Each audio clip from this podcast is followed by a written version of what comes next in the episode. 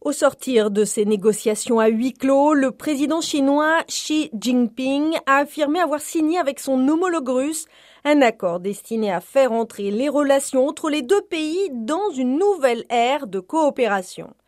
La Chine et la Russie ont conclu un accord sur le gigantesque projet de gazoduc Force de Sibérie 2 qui reliera la Sibérie au nord-ouest de la Chine.